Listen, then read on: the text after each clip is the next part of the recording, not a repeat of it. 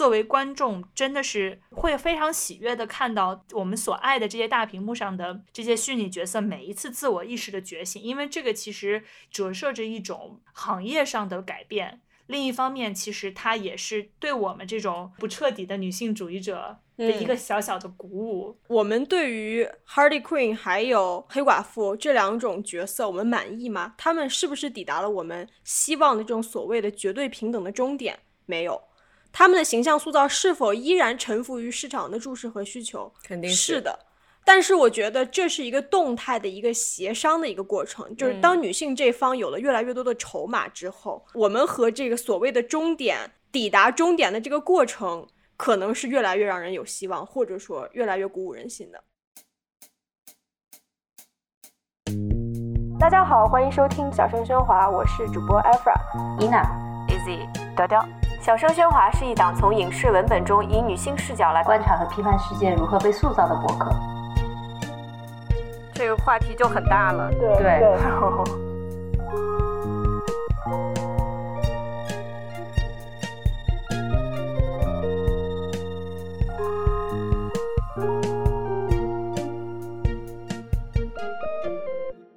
大家好，我是主播娟儿，欢迎收听本期小声喧哗。如果你喜欢我们的节目，可以去爱发电和 Patreon 上支持我们，两个众筹平台链接会放在节目文案里。另外，如果有商务方面的机会，也欢迎大家在微博上找我们，账号就是小声喧哗，也可以通过微信或者发邮件给我们。商务和众筹的收入会用于剪辑和运营的播客花销中。今天这一期呢，是国内专注舒适的空气棉高跟鞋品牌 Seven or Nine 的定制节目，所以在节目的最后，我们会有一个关于产品的插入和讨论。这一期节目和我一起录的是主播雕雕和主播阿 fra。大家好，我是雕雕。大家好，我是阿 fra。这期节目其实我们是想聊聊暑期档，在已经已经穿上了毛衣的现在，小声喧哗以着就是 IE 的这个这个打开速度，我们聊聊暑期档刚开始的时候上映的两部电影，一部是黑寡妇，嗯，Black Widow 和。Suicide Squad，The Suicide Squad，也就是新版的这个自杀小分队。然后来聊一聊，其实我们一直在想的两个角色，一个是 Black Widow 本人，就 Scarlett Johansson 饰演的黑寡妇，还有一个是呃加引号的小丑女 Harley Quinn，Harley Quinn 博士。这两个角色其实有一定的共性，就是说他们在创作出来的时候是作为呃。美漫的一个非常非常脸谱化的一个角色。一方面，小丑女就是哈利奎恩，她是作为小丑的一个附庸出现的。然后，黑寡妇在漫威里面也更多是一个加引号的 sex bomb，她的角色更加附属性，然后她承担着一些暗搓搓的这种性意味。从钢铁侠。呃，黑寡妇第一次登上大荧幕，到她有这样的一个单人电影，包括从第一部的这个 Suicide Squad 自杀小分队，到现在新的这部自杀小分队，这几年是大荧幕上女性角色巨变的几年，然后也是正好 Me Too 的几年，也是创作者在重新审视这些女性角色的这几年。所以，如果我们把一开始他们这些角色的创作，呃的创作背景和我们在二零二一年看到的这两部电影上，他们的形象做对比的话，你会发现有一些非常非常有趣的演变。对，这就也是为什么我们今天想把这两个角色还有这两部电影放在一起来聊，因为其实我们现在所熟知的很多 IP 里面的大女主的历史都是很长的，而正是因为他们被创作的时间很早，所以你可以看到他们在当时。呃，主流文化可以接受的情况下，是多么多么的被客体化。然后到了现在，那一套东西如果再原样的去拿给观众的话，就不能够再被接受了。所以说才会有这么多的重新创作。嗯，那我们先聊一聊黑寡妇呗。我想问一下你们对于黑寡妇这个电影，因为正好是我们其实我们三个在家里面一起看的。对，你们对这个对啊，所以你你们对这个电影怎么看？你们看完之后感觉怎么样？就对这个角色感觉怎么样？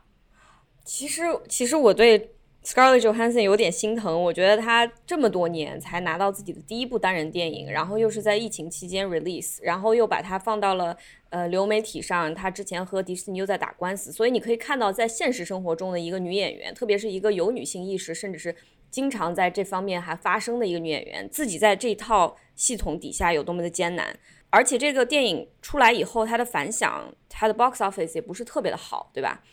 总之就是我感觉他没有受到其他的一些男性的超级英雄同等的待遇。但是我觉得在编剧本身就这个剧本本身来看，我还是自己非常满意。我觉得他去用一种很巧妙的方式去规避了我想到的他能够。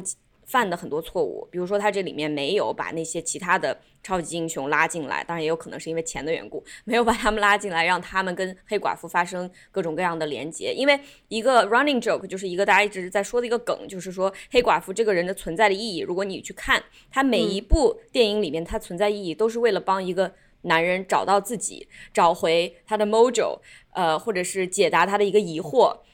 总之就是他的他的存在就是为了服务一个其他人的，即使他在这个过程中展现出来了美丽，展现出来了惊人的智慧和情商，但是最后他还是一个服务他人的角色。但是在这个剧里面，他和另外一个主角之间的关系是最深入的一个关系，是他和他妹妹的关系。对，这种姐妹之情，其实在主流英雄电影里面几乎是完全看不到的。对我特别喜欢你刚刚说的，就是在漫威里面，黑寡妇是一个当妈的角色。他既是一个 love interest，他既要跟人谈恋爱，而且他跟每一个人都要有一些，都好像要有一些暧昧，对对。然后，但是在我就我一直在想，在漫威里面，我都不记得他跟另外的女的说过话 对对，就是就是看就是头疼，对不对？如果我们倒退两步看谍战片里面，就是无论是从大表姐饰演的那个红雀啊，然后吕克贝松导演的安娜啊，女性的角色，她。最大的作用就是性感，嗯，里面一定要有那种非常激烈的床戏，然后有一些就是裸露的镜头，对，一定要有那种，就像你说这种暗搓搓的。为什么我们需要一个女间谍？它和男间谍的区别是什么？就零零七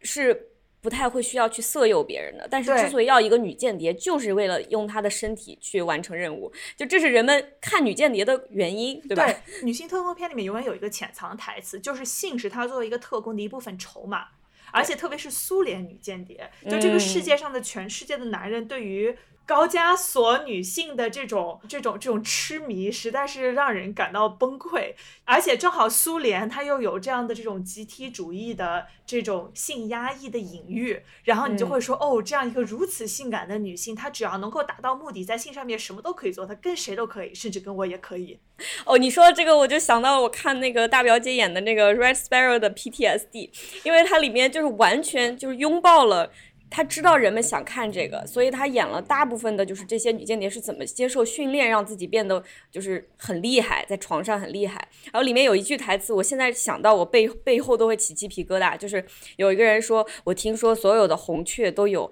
magic pussy。”然后用那种假的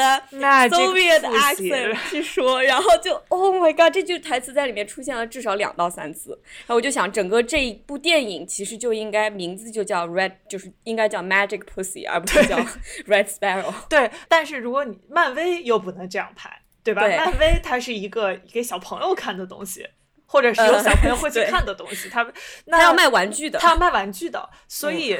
对啊，就是我能卖 Magic Pussy。对啊，对啊，我我我我还在上小学的表弟还要看 漫威的，对，所以他那他们又必须要给就是 Scarjo 加一些新的这种吸引力，然后就让他去做妈。然后就让他去帮别人自我实现，然后就让他去自我牺牲。对，对于很多黑寡妇的粉丝，包括我自己，看完黑寡妇之后，我还是气不打一处来，因为我就觉得黑寡妇的整个 character 二，她的角色弧就是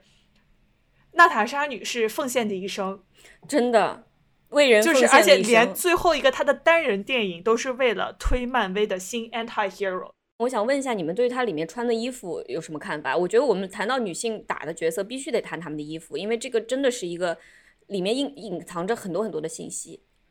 对，其实娜塔莎和自己妹妹之间有一些对话是比较。跳脱出他这个故事线来看自己的，就是我其实比较喜欢娜塔莎和妹妹，她们之间就是妹妹会讽刺她说：“哎，你在漫威里面，you're such a you're such a poser，就是你会突然就是 对你你会你会突然就是以这种优雅的方式，然后呃落地，然后两两个大腿这样子岔开，然后呃这个呃你的头会俯视着呃俯视甩下头发，然后再甩一下头发，吹着他的头发，对。对，然后同。同时，那个观众又能看到你的紧身衣包裹着你身体玲珑的线条，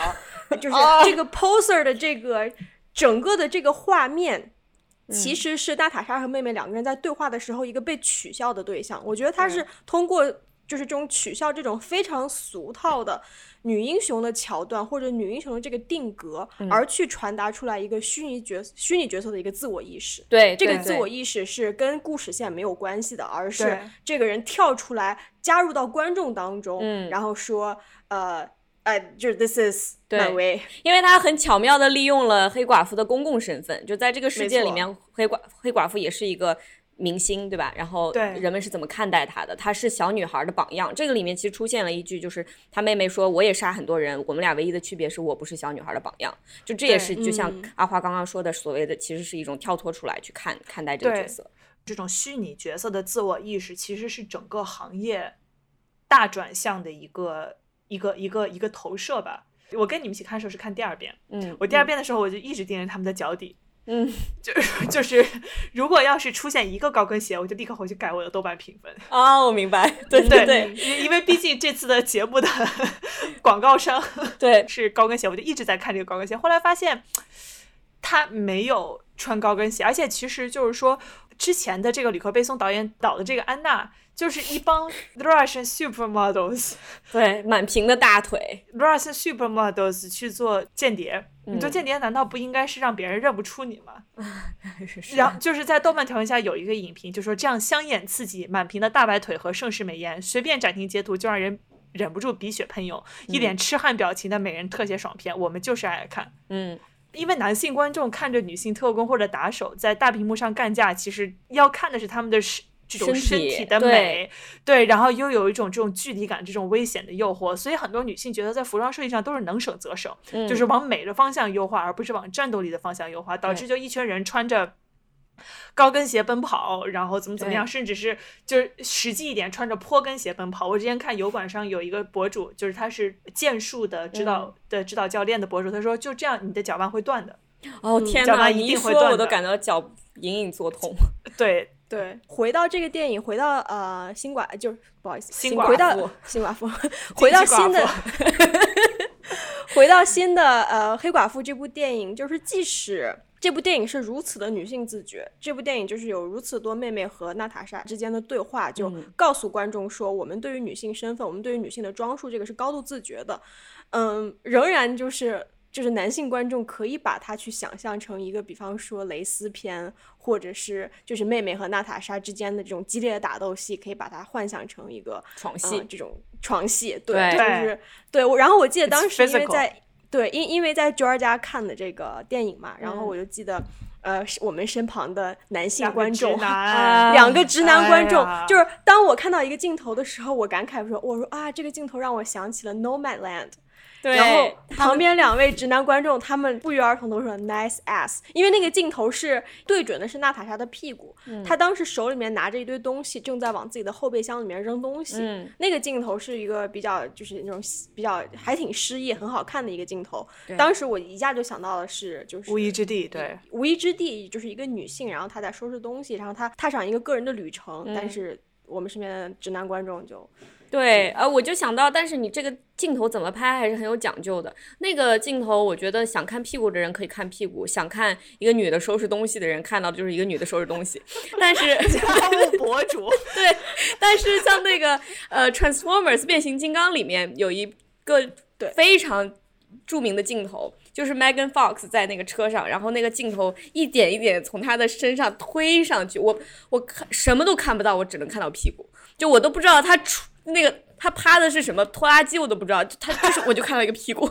我觉得，我觉得我这辈子就是变形金刚所有的情节，我一个都没有记住。对，但是我记住的就是 Megan Fox 趴在这个车上翘着屁股的这个画面。对，我觉得可能我身边有多少就是看着变形金刚长大的小朋友，现在长到我们这个年纪的人，和我有完全一样的感受。对，但是 Megan Fox 对这点是有非常强的自我认知，而且他非常喜欢嘲笑这件事情。我其实想说的是，关于为什么这个打戏穿着什么东西打这么重要，是因为观众其实极其的在乎。你们记不记得《惊惊奇队长》这个电影出来以后，很多人的反响特别不好，特别是男观众，因为他们觉得一个是惊奇队长长得不够甜，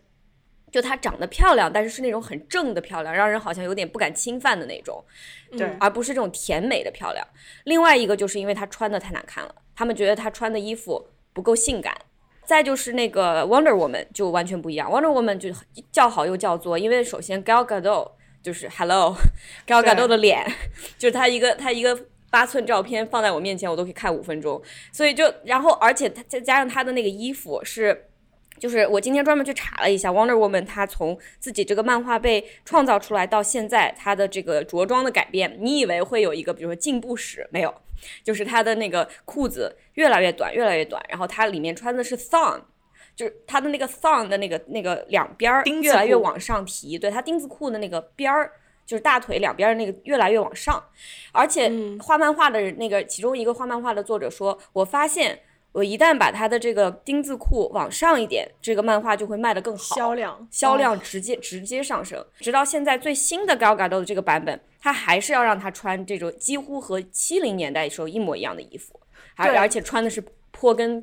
坡跟鞋，我觉得就是说我想要的既不是 Gal Gadot 这样的这种。呃，这种 Wonder Woman 也不也不是惊奇队长。说句实话，因为惊奇队长实在是太主旋律了，嗯而且他又再加上这种暗搓搓的这种美国军队的意识形态和宣传，没错，然后再加上他，就是无论我对这个演员的看法怎么样，但他演的这个角色实在是太正了，对。所以就在这一点上，我觉得黑寡妇其实更接近我想要的嗯。一个角色，就是说，因为他有这种一些。自我认知，然后虽然也是在就是像我们上次聊上期 里面说的一样，就是狗漫威能能能 work 到哪里去，嗯。但是它有一点这种淡淡的自我嘲讽，就包括衣服，就是妹妹从这个红房子出来第一件事情，给自己买第一件衣服是一件非常实用，然后垮垮的一个这个小背心儿，嗯。就是一个一个工装背心儿，然后上面全部都是口袋儿，然后就是因为他们的裤子很紧，上面没有什么口袋儿，所以上衣有很多口袋儿，就是妹妹就特别高兴。嗯对，就是这件事情，我当时看到之后就觉得可以，就是你漫威做到了这件事情，不是因为漫威很勇敢，是因为观众变了。观众变了，观众对不能再允许他搞一个 sex 对 bomb 出来，嗯对，是这样的。而且我还有一种感觉，就是就是狗漫威他敢用呃 Florence Pugh 这个演员，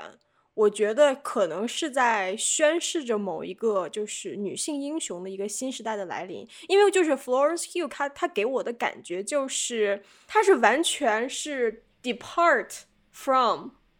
就是黑寡妇她这一个这一个世代的女演员。对，就是 Florence Pugh 她是代表着是完全是一个新生代的演员，而这个新生代的演员，她身上没有非常多这种历史银幕上的一些一些包袱，对，就是她她嗯对，当她就是站在你你你，当你看见 Florence Pugh 她在这个荧幕上出现的时候，当她在不管是《仲夏夜惊魂》还是呃小妇人，之前演过小妇人，嗯。对，当他们这这一代女演员站在这个荧幕上，感觉是你一下就感觉是一个耳目一新的，嗯。你会觉得你能够以二零二一年的这种激进程度去参与这个剧情的一种感觉。没错，对，因为就是他们更少的被逼着去演这些男性导演的角色。，对，就比如说 Margot Robbie，就我们待会儿要讲的嗯这个哈利奎恩的扮演者，他就也会去。他作为一个大明星，昆就是那个 Quentin Tarantino，、嗯要对着他的脚拍演一个不说话的 sex bomb，对他就得美美的把头发梳得高高的，在 L A 的街头上走。他们这些女演员都经历过被行业集体 PUA 的这样的一个经历。对是这样的，嗯，就是 Florence Pugh 就是那种这一代的人，你不能说他们基本上就没有喝过什么毒奶的长大的这样的至，少他没有在观众面前喝过毒前。喝过毒奶，嗯或者是就是你感觉到吐的更多，或者他吐的过程没有那么痛苦。对，或者说他成名的一个原因，就是因为他不是一个 sex bomb。我觉得这是让人耳目一新的一个一个一个感觉，就是你明显能感觉到，就是呃，Florence Pugh 她并不是一个标准意义上的一个金发的美女，或者说嗯是呃我们就是在好莱坞意义上的一个能能够穿着美丽的礼服在这个 Met Gala 上呃就转个三百六十度圈儿的这种这种美女，她的存在，她的这个成名以及她的呃在漫威宇宙中。的这么一个呃 presence，它这么一个存在就，就在宣告着你就是一个一个新的东西对在我们面前。，其实我觉得真的是猩红女巫反而是这两个之间的一个连接点。猩红女巫她出现的时候，也不是作为一个性感符号出现的，呃，但是她的扮相又更加的 feminine 一些。其实我一直在想，能不能够做到既非常自洽的女性化，又很能打，而且很就是让人看着很舒适，就是这个角色 Sylvie 嗯，希尔薇，啊，对我觉得我对于新的这一代的漫威新推出这些女性角色，其实很期待的。就是如果你现在数一下，从猩红女巫，这就是至少是漫威新的阶段的主打了吧？张梦儿，对，就是这个上期的妹妹夏琳，嗯嗯对，对然后夏琳就是一个这个人狠话也挺多，然后的一个流星 流星锤少女嘛，流星锤少女。上期的这个妹妹打人是用流星锤的这件事情，我非常的快乐。是的，而且还有包括呃 Florence Pugh 演的这个娜塔莎的妹妹，然后还有呃就是女性 Loki 希希尔薇。我现在我现在自己最喜欢的是希尔薇，因为她嗯就是一个混乱邪恶的嗯，这个、这个形象。对，嗯，总的来说，我觉得娜塔莎作为一个角色，虽然她之前那些你们你我们没有办法抹掉她在整个漫威宇宙的来路，对吧？我们知道她帮助了这么多超级英雄，然后又牺牲了自己，成了所有人的好好好好朋友，然后那个好同志、好母亲，然后好女朋友，呃，暧昧对象这些这些角色他完全都完成了，然后他又在最后自己这一个单人单人的电影里面，把新生代的漫威女英雄推到了大家的面前。对呃，再次牺牲了，好心疼呀！好心疼，就是反正我就觉得以后以后 ScarJo 有任何电影我都要去大荧幕上看，对支持他。就是我就想给姐姐打钱，就希望姐姐能演一些更好的角色。对姐姐嗯走花路。对她这个电影里面，其实还有一个呃，我其实不知道该怎么想啊。她特别特别特别的直白，就它里面说红房子这个反派，他手中最多的一个资源，这个世界最不缺的一个资源是什么？就是被遗弃的女孩被遗弃的女孩儿。就这个世界上不缺的就是女孩儿。全世界各地你都能找到弃婴，而且他们很多大部分都是女的。然后你把她们收集起来，把她们作为资源训练出来一批又一批没有生育能力，但是却有色诱能力的女特工，然后让她们去征服世界。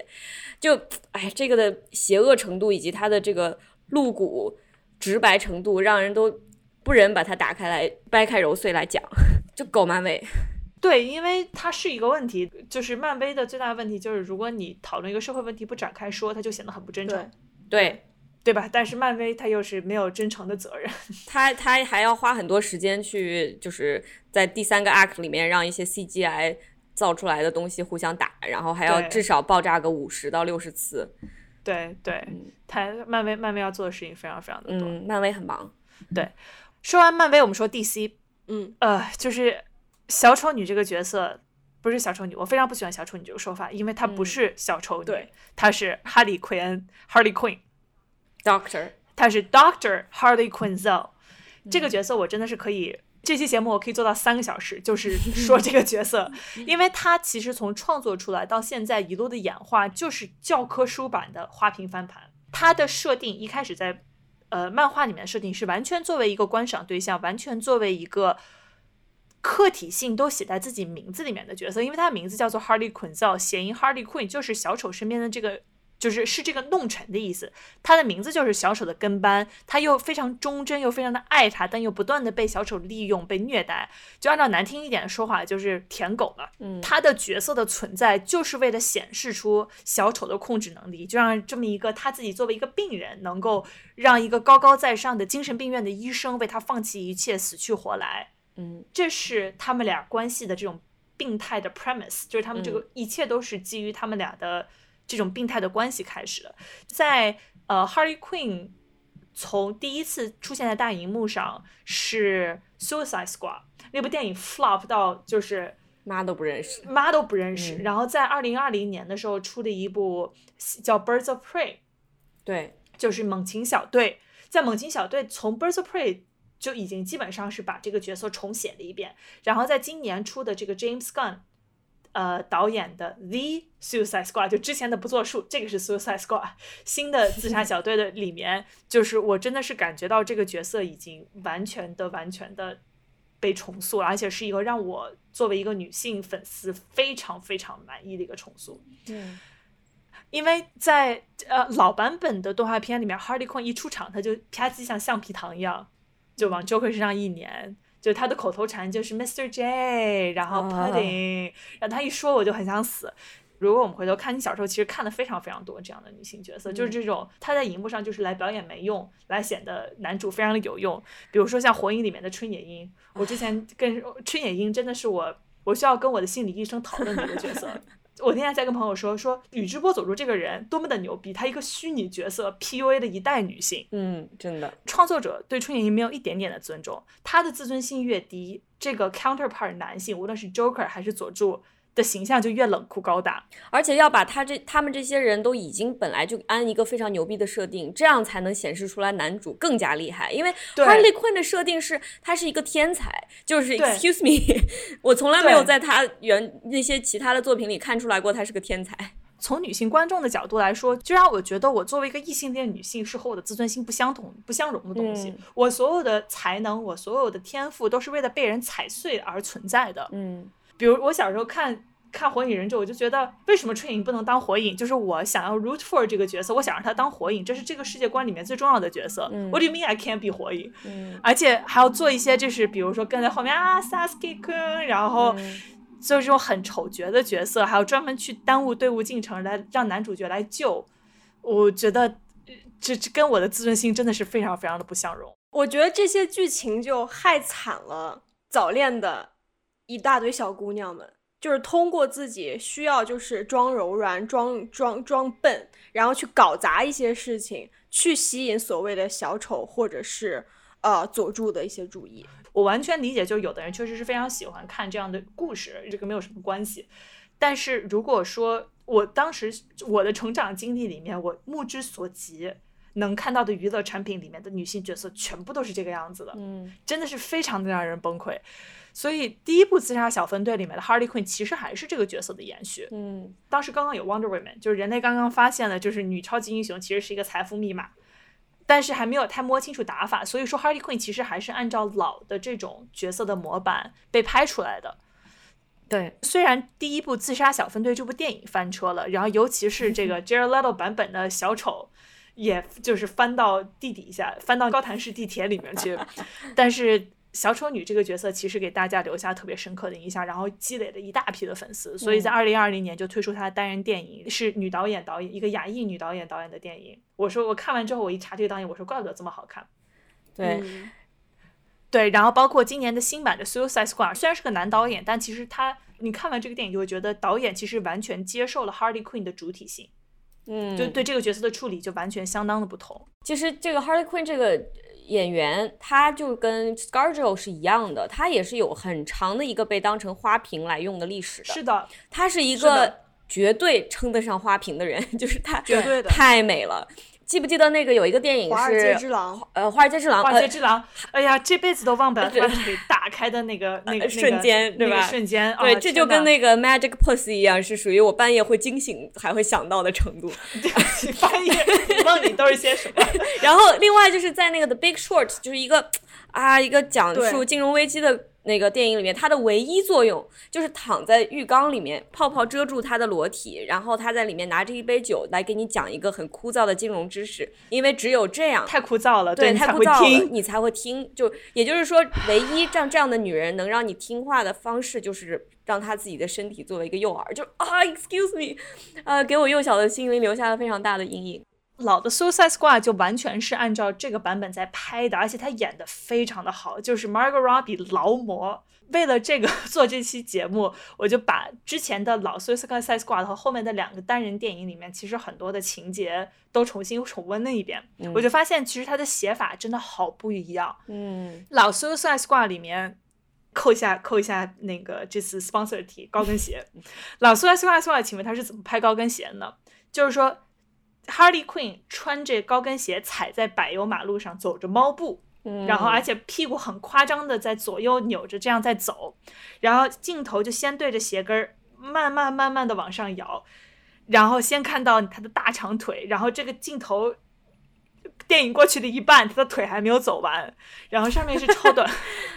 然后超短裤露出一大半的屁股，而且他的所有的对白在街上一边走一边就是跟周围的人不断的调情。嗯嗯在《Birds of Prey》里面有一个非常非常相似的镜头，是他要去打劫一个呃一个警察局，还是镜头从下往上，从下面对着这个他的高跟鞋，但他穿的是一个非常艳丽夸张的靴子，嗯，没有露出腿，然后稍微往上一摇，就立刻到了他这个大衣。然后镜头开始往后拉，然后你就看到他整一身衣服，然后就会发现你的注意力不再是他的肉体，是他穿的这个衣服，然后你就会发现，哎，他穿了一个类似于 Carmen Sandiego 的那个侠盗女性侠盗的那种大风衣，然后又一个非常夸张的一些一身衣服，嗯然后镜头一摇，然后他说：“Oh, I I I would like to report a terrible crime。”然后他说：“Oh, which crime？你要你要你要 report 什么 crime？This one。”然后啪一下打出枪来。嗯我当时我就重新想看这两个镜头，就会发现他的肉体不再重要了，嗯，他的动机变得更重要。对，他选他自己选择穿什么样的衣服，是为了是 Harley Quinn，因为她这是一个有点疯的一个女人。嗯然后他就想要说，我要在这个瞬间里面，我要穿的娱乐到我自己。嗯然后他就穿了选择了一个这样夸张的衣服嗯，去，然后我当时觉得，哎，这个其实处理其实挺不一样的。嗯，是的，这个 Harley Quinn 她另外一个为什么这个角色，呃我认为她是一个 feminist 的角色，是因为她真的是一个不听话的女人。对，就她是个疯女人，就其实，在这个社会上，你想被认为是疯女人很容易，你只要说话声音太大，你只要在公众场合非常的生气，你就会被贴上歇斯底里的标签。而 Harley Quinn 她是彻底的去拥抱了这个这个标签，然后他用自己的 unruliness 去把身上所有的父权的枷锁一个一个斩断，就是这是我觉得他令人觉得很很很爽的一个原因。另外，演这个角色本身也让 Margot Robbie 得到了一种解放，因为 Margot Robbie 本人她知道自己其实就是玛丽莲梦露开始的这个一一个整个好莱坞喜欢的这种金发大美妞的一个延续。她知道，而且她说你很难找到一个我演过的电影不被标上 bombshell 这个词。他说我特别讨厌这个词，但是在 Harley Quinn 里面，他从扮相到他的表演都让你和就是 玛丽莲梦露完全没有办法联系到一起。接着刚刚呃娟说的这个疯癫的这个、嗯呃这个这个他的这个性格，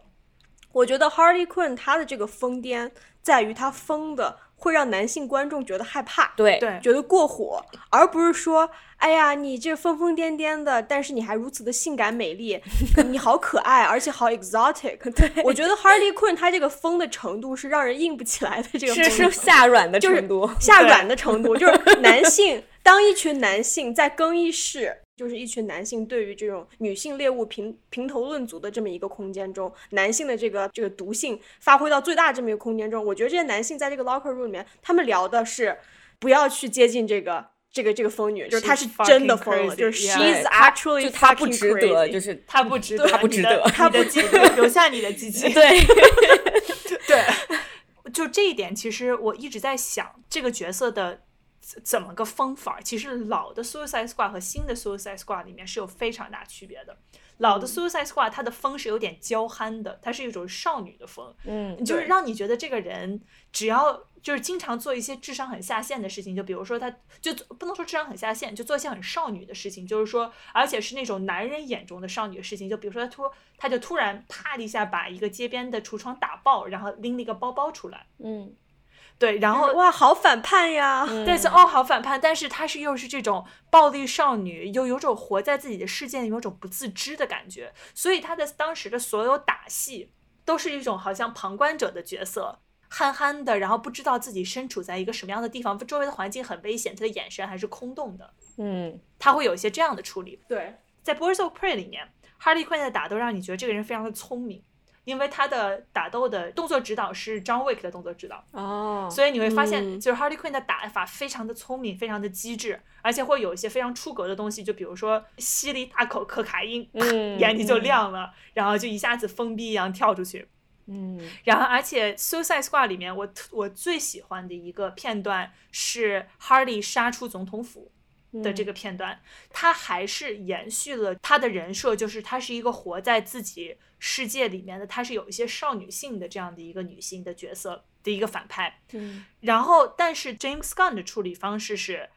让你从 Harley 的视角在看这个打斗，所以他的那个他拿出枪来把所有人打死，或者是他拿一个大的那个矛，然后把人捅穿的时候，他眼里的鲜血四溅都是有这种彩虹卡通色的小发发 喷出来，然后会有彩虹，会有配乐和小鸟。嗯就是你从他的这种角度里面，视角是从他的主体的这个视角里面看出来的。那其实他走出总统府的时候，然后还有一个非常就是幽默的这么一个画面，就是说这个门里面还有小花花在里面飞，嗯但是你那个时候知道它里面其实是已经鲜血涂满了墙，嗯，但是他他作为一个角色已经离开了这个空间。啊，就是对，所以特别的有意思。这就像我们刚刚从开始一直说的，就是无论是黑寡妇还是 Harley Quinn 这两个角色，都是在这种是非常艳女的框架里面创作出来对的。但是你完全是可以用新的这种处理方式和表达方式。来讲出新的花儿来，然后让、让这些角色变得更加有主体性。一个我觉得就是满分作文，其实就是 James Gunn 的这个处理，就是让你带入他的脑子去参与这场打斗，嗯而不是去观看这场打斗。嗯，呃，Harley Quinn，我们刚刚提到说，他对于男性来说，特别是直男来说，他的这个最新的 character 发展的弧弧线已经变成太疯了，疯到让人硬不起来。然后在最新的发展里面，其实他和 Poison Ivy 之间的这种情愫是非常令人激动的。我是非常希望他们 lean into it。嗯，就是 Poison Ivy 是是另外一个女女性的一个 superhero person。角色，我是非常希望他们能够 lean into it，就是 DC 还是有点遮遮掩掩。从商业角度，可能他们已经放弃男粉了吧？然后可能已比如说这经放弃了，对可，能已经放弃男粉了，我觉得从那个什么开始就放弃了，从 Birds of Prey 开始就放弃了，就放弃了。嗯而且就是说，在 Suicide Squad 里面，呃，他唯一一个对他表示出兴趣的男的被他杀了。对我，我特别想，我特别想聊这个 Harley 杀死这个皇室总统 Fuck Boy 的这这一段戏，我特别喜欢这个场景。我觉得这就是一个 Harley 他呃告别老的，就是舔狗 Harley 对于这个小丑爱的死去活来这个 Harley，而去奠定自己新的 Harley 的主体地位的一个一段戏。嗯这里面短短的一次 date，短短的一次约会，我觉得里面几乎凝聚了一个女性对于完美爱情的所有的想象。嗯，里面有非常投入而深刻的对话，而且这种投入而深刻，你并不是觉得他是故意营造出来这种投入而深刻，而是你会真的就是被感动。然后，比方说这个呃，这个总统呃，fuck boy 对你百分之一百的关注，嗯这男主角他完美的地位和身材，然后以及激烈的这个床戏，嗯然后另外同时对方就是对待 Harley 也不像小丑一样，把 Harley 视作一个为了自己死去活来的一个舔狗，或者为了自己去放弃理性去变疯的这么一个女人，而是她是看上去好像是真的是非常珍惜这段感情。我几乎已经被这段神仙爱情迷住 了，然后，然后牛逼来了，Harley 直接把那个总统给杀了。然后我当时，然后我当时其实我在就是震惊之余，我其实一直在疯狂的反思，说我为什么会在此刻感到震惊，嗯就是因为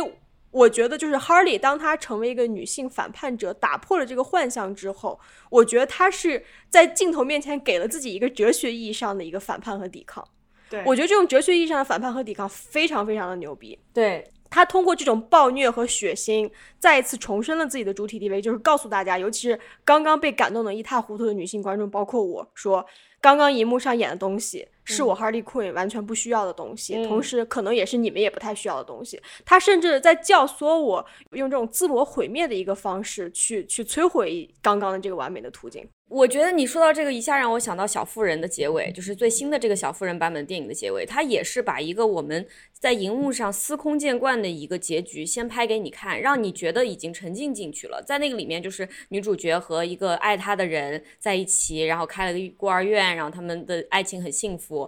但是，然后他一下子打破这个，告诉你，其实现实生活中不是这样，这都都是写的，都是假的。而且你之所以这么容易去沉浸，就是因为这样完美的镜像往往是文艺作品喂给你的，让你去接受自己被客体的这样的一个命运，甚至在里面寻找自己的价值，寻找自己的幸福，去接受这是你唯一的美好的这个结局。我们聊的这种完美的镜像，其实往往在很多现实意义上的作品来说，这是女性悲剧的第一步。对，就是你陷入爱情，你进入一个完美的图景，你和你的爱人拉着手开了孤儿院，或者是怎么怎么样，你成了王妃，对吧？嗯，这个之这个之后的下一步就是万丈深渊，就是火焰，然后 everything will go downhill from there，就是就是一切东西事事情的走向一定会从那里下滑。就是如果从一个现实主义的角度来说，所以就是为什么就是我我和我和雕雕之前在看那个 Francis Ha 的时候，我们我们就是对里面女主角跑着跑着突然在纽约街头摔了一跤的 这个镜头如此印象深刻，而且如此有代入感，就是因为就是这才是生活，这才是一个有有一个一个艰难的在不断的去重申自己女性主体意味的想要在大城市存活下去的一个女性真实的生活，而不是对，而不是刚刚。就刚刚我们所说的这个完美途径，然后以及它所代表的一切，就自我救赎是自我救赎是你啪叽跌倒之后，然后你在众人的注视下再尴尬的再爬起来，然后再再再再弹一下自己膝盖上的灰，然后可能膝盖还被蹭破。我觉得这是一种自我救赎。你刚刚其实就是提到的一点，我觉得特别重要，就是为什么 Harley Quinn 是一个有说服力的女性主义角色。是因为他的所有表达都是非常激烈的，这也就是我觉得他这个角色的重塑的非常好。同样的人设，你把一些之前的元素拿出来放大，你就会发现这个人是第一位完全不一样。就是他原来是一个很表达很激烈的疯的，就是这种疯女人加引号，他之前是非常激烈的去表达他对 Joker 的这种忠贞和爱，嗯，他现在又去非常激烈的表达自己的想法。嗯，就比如说像刚刚你说的这个这段神仙还请蒙太奇，我出来之后跟别人说，我说你你知道两个人他们有一段床戏吗？嗯，你床戏的时候砸烂一个花瓶，就是他就砸烂一个花瓶，砸烂两个花瓶，他们真的很激烈。砸烂第五个花瓶的时候，你就开始笑了。对，就是因为你知道导演在那个时候是想让你知道什么东西。就是我觉得 James Gunn 就包括 Suicide Squad 整个这部电影给我的感觉就是，观众说我喜欢吃火龙果，然后他就拿了一集装箱的火龙果给你灌肠。就是他的所有的点，他的所有的点都是非常非常非常非常过的，极致，让你感到让你感到那个点的。然后包括就是哈利最后，呃，先是把。把他们家就拆了，一个一个非常快的一个蒙太奇，把他们家都拆了嘛，就是在这这个爱做的很贵，然后完了之后一反手就把这个男人打死了，嗯，就是这一点其实让我觉得挺有意思。还有刚刚你提到还有一点我觉得挺有意思的是，他你说 Margot Robbie 长得像玛丽莲梦露，嗯，这一点也在这个角也在 Harley Quinn 的角色里面有体现，就是他其实是跳脱出来嘲讽了 Margot Robbie 长得像玛丽莲梦露的这件事情。就是说，有一段是，呃，在《Birds of Prey》里面有一段是 Harley Quinn 在被虐待、被受审，然后这个画面本来是在老的这种呃 comic book 里面也是就带有这种性虐待、性侵犯的这种隐喻的，嗯，然后 Harley Quinn 一低头一抬头，你就跟着镜头进入了 Harley Quinn 的自己的脑海，嗯，Harley Quinn 自己想象自己是玛丽莲梦露。然后在这个时候，所有在打他的男人，所有在揍他、在虐待他的男人，都是他的伴舞。你在那个音乐背后，就是那种隐隐约约能够听到，就是这种敲击声、尖叫声。嗯，但是你的你在 Harley Quinn 的脑子里面，你只能感受到就是他这种全然进入自我的这个状态。嗯，哇，对，好看，真的好看。我每我我已经跟娟儿安利了至少。好几年，我我想问你，为什么一开始不想看《Harley Quinn》？呃，因为他的评价太差了，就是之前那些电影的评价太差了。对，而且其实也是对 Harley Quinn 的这个角色有一些预期吧，就是你能想象到他会有很多的雷点。对，而且 DC，我其实不想看这个很大一个原因是因为我对 DC 太失望了。我上次去看 Wonder Woman，我在电影院里面笑出来五次，每一次都是嘲笑这个电影，而不是觉得这个电影好笑。你知道吗？然后，而且就是，哎呀，她对于自己这么最大的一个女 IP，整个这个宇宙里面最受人欢迎的一个女 IP，她的重新改写居然是这么一个 half ass 的这样一个一个一个作品，嗯，让我觉得非常难过，就真的是想要把电影票撕了，就是走出去的这样的感觉，嗯，而且他居然这个这么大获成功，让我觉得到底是为什么？他那里面 Diana。因为她是一个女神，然后刚来现代社会，所以她有一种 wide-eyed naivete，就是那种啊，好很可爱的那种少女般的幼稚，然后这样子别人才能解释一些东西给她听。然后她还跑去试衣服，然后说：“哎呀，你们这个时代的女性穿这种衣服能打吗？”我心想，你穿的衣服能打吗？就你知道，她就她的你，我们说到这个虚拟人物的主体性、自自我意识，她的自我意识就是走了一半儿。就他意识到当年的那个英国，像 Ha 一样倒在对，就倒在地上。他意识到当年的英国那些人穿的那种很很束胸啊，什么那种大蓬蓬裙呀，是不能用来打的。他甚至穿上，然后踢了踢腿，然后裙子裂开了啊，很好，这是一个有自我意识的，就嘲笑自己的这么一个 moment。然后结果他最后又穿上了他的小紧身衣，然后他的这个大腿又是露着的，然后穿了一双高跟鞋跑去坡跟鞋，坡跟鞋，然后跑去狂跑，就。让我觉得很头疼，对，真的是脑壳疼，嗯，脑壳疼。对，所以就是我对于黑寡妇，就是我们送她离开大荧幕，嗯，然后 Harley Quinn，我们期待她有新的作品。对，为什么我们会听到高跟鞋这个题目就一下想到这两个女性角色？因为就是你说她们两个的女性主义觉醒。很成很彻底吗？很成功吗？很激进吗？当然不是，因为我们还活在这个世界里面。对，然后你还是要和你，如果你是个直女，还是要和其他的男性产生亲密关系。每天街上出门，你会遇到千百个男性，然后他们对你的审视，你永远在不断的做数学题，你永远在不断的平衡。但是我们其实作为观众，真的是会非常喜悦的看到我们所爱的这些大屏幕上的。这些虚拟角色每一次自我意识的觉醒，因为这个其实一方面能让折射着一种行业上的改变，另一方面其实它也是对我们这种这些不彻底的女性主义者的一个小小的鼓舞。对，对我觉得就是我们对于 Hardy Queen 还有呃黑寡妇这两种角色，我们满意吗？他们是不是抵达了我们希望的这种所谓的绝对平等的终点？没有。他们的形象塑造是否依然臣服于市场的注视和需求？肯定是的。但是我觉得这是一个动态的一个协商的一个过程，就是当女性这方有了越来越多的筹码之后，对，是这样。我觉得我们和这个所谓的终点抵达终点的这个过程，可能是越来越让人有希望，或者说越来越鼓舞人心的。对，所以我看到发来的这个 这个这个产品的时候，我当然想说，其实这就是一种协商，就是你在我们还活在一个。人要穿高跟鞋的社会，对我们还活在一个我们会穿穿高跟鞋会让我们开心的一个社会。嗯，那你去跟他 bargain，你去跟他协商，你至少能够把设计高跟鞋的这件事情夺回到自己的手里，夺回到女性这个群体里面。对，其实我们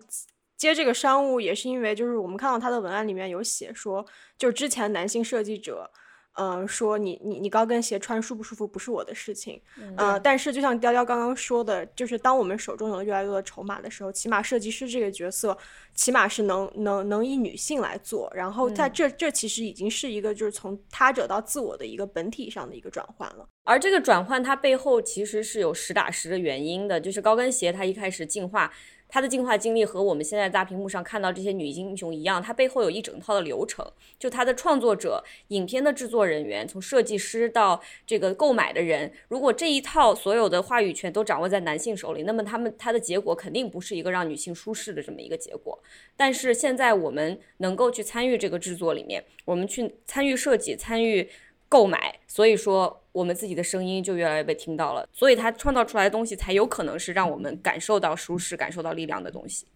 对，就像雕雕说的，我们还生活在一个很多女性需要穿高跟鞋的时代。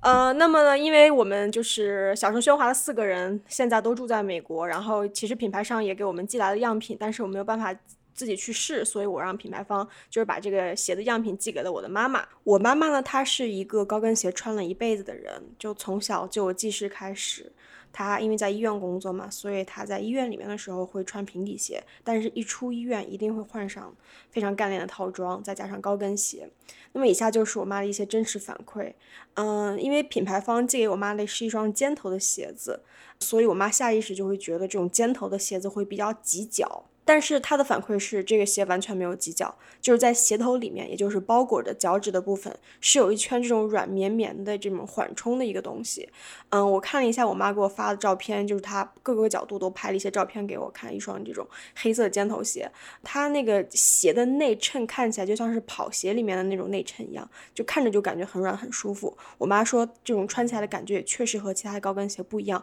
没有那种非常生涩的摩擦感，同时呢，呃，也不像。像其他的，他就是之前穿过同高跟鞋一样，就是那个底子是非常硬的。他说这个底子是软软的，同时呢，他也说就是这个鞋的后跟不是特别的磨你的脚后跟，在你没有在里面加后跟贴的情况下，这个鞋仍然对脚后跟是非常友好、很舒服的。嗯，所以呢，他的感觉就是穿这双鞋走路会比较舒服，而且会很有安全感。你的脚在这双鞋子里面，你会感觉很放心。因为就是高跟鞋这个东西，对吧？我我还我还其实还是很想穿，可是我不希望它去削弱我的能力，我走路的能力、跑跳的能力，就是 关键时刻要抓起来包就在纽约地铁里面狂奔的这个能力。所以如果说可以兼顾的话，那还是非常符合现代女性的刚需。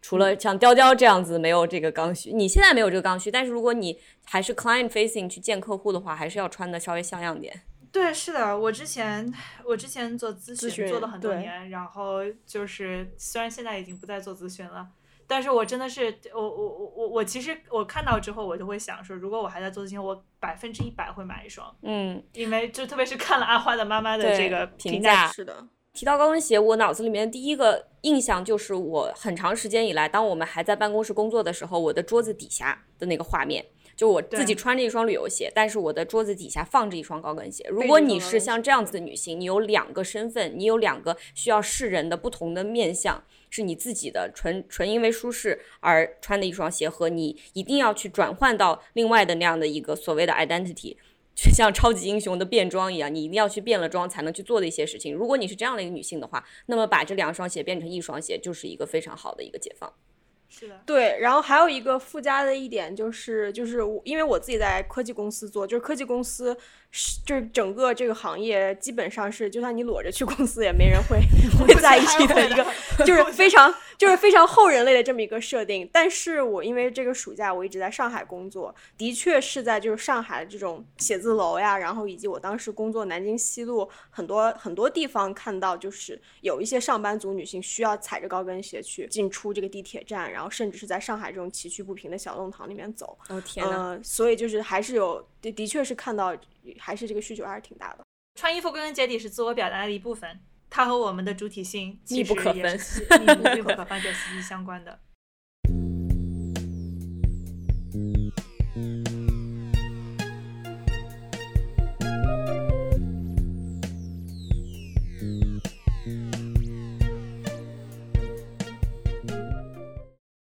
就是怎么讲？我觉得穿衣服这个事情。我我其实就经常陷入痛苦，一方面就是啊，就是后资资本主义、消费主义，然后然后我我被我被困上的这些枷锁好，然后但另一方面我又觉得就是穿衣服这件事情真的是和我是是我非常非常享受的一种自我表达，对对，而且我们三个人。其实穿衣服的风格其实平常特别特别不一样。虽然你看小声喧哗了四个头完全看不出来。对，但是其实 脖子以下，脖子以下是不一样的。脖子以下真的很不一样。就是钱娟完全是那种非常艳丽的一个人。就她经常穿，我我印象中非常清楚的就是我们跟她，我跟她一起去逛古着店，她看起来就像是一个就没有老公，孩子不知道在哪里。然后老公不知道怎么死的，不要问的这种，对，这不要问的这种这种富太太，就是她身上每天一定有一个，就是各种各样的大型的花纹，然后对。丝绸、豹纹、貂、大镯子、大貂，身上穿着我，就是东北和意大利两个加起来就是我的精神故乡。对，而且就是就是娟儿大概一米五，没有没有一米一米六，一米六，就是就是很密集，就你看见她的画面，你身上的画面就很密集。阿花也很不一样，阿花完全是那种辣妹风，因为我我是就是在一个比较母的状态，是很舒服的状态。其实之前和雕雕也聊过，就是雕雕她在母的状态是一个。呃，有点难受，就是就是盯着的这种状态，而我是很喜欢我自己比较母的一个状态，而且你的那种母属于有点后现代的赛博朋克的那种的母，对对，